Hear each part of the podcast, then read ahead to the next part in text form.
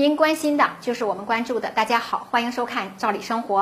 二零二零年呢，受新冠肺炎疫情的影响，中国楼市上半年用“跌宕起伏”这个词儿来形容比较恰当。年初的二三月份，楼市还处于冰封休眠等状态，一些城市甚至出现了零成交。可随着疫情的有效遏制，经济社会发展走上了正常轨道，以及货币宽松等促进经济复苏各项政策的出台和推进，一些城市房地产市场又开始热起来了，火起来了。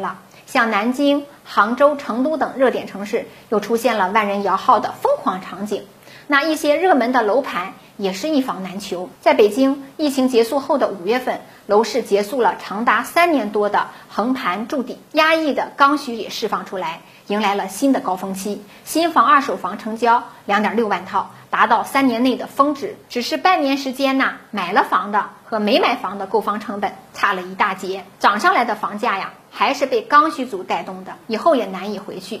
深圳呢，在二零二零年上半年迎来了大湾区多重规划利好，以及信贷宽松、利率下调等等，楼市的表现是格外抢眼的，房价涨势迅猛，一度还超过北京登顶全国，也造就了当时一些楼盘出来，购房者不问配套，不关心户型、朝向、采光和通风等等，甚至连房子都没看过，直接就参与摇号买房。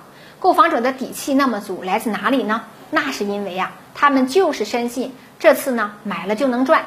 深圳楼市的疯狂显然严重的背离了房住不炒的定位，不应该将房子当成投机投资的对象来进行暴力炒作。这是深圳发布“七幺五”楼市新政的初衷所在。新政对深圳二手房交易量产生了立竿见影的效果。七月十六日至二十二日。二手房网签量呈断崖式下滑，由六月份日均四百五十套跌至日均两百二十二套。与此同时啊，带看量也下滑了百分之五十左右。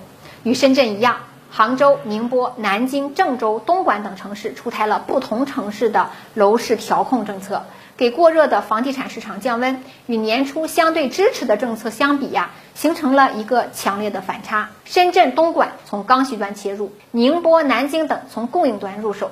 都对调控政策进行了补充和升级，目的呢，就是为了确保房地产市场平稳健康发展。七月二十四号啊，国务院领导召开了房地产座谈会，强调牢牢的坚持房住不炒定位，坚持不将房地产作为短期刺激经济的手段，坚持稳地价、稳房价、稳预期。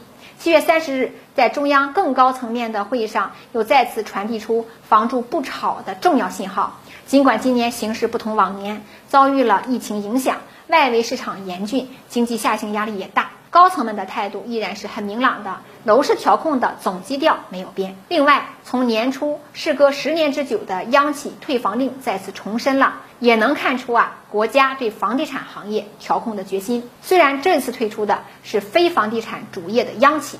但这已足以对房地产行业造成巨大打击，因为各地的地王很多背后都有财大气粗的央企背景，央企甚至也被认为是房价上涨的一股助推力量。如今，随着非房地产主业的央企逐渐的退出，也有利于促进房地产市场更加理性和有序。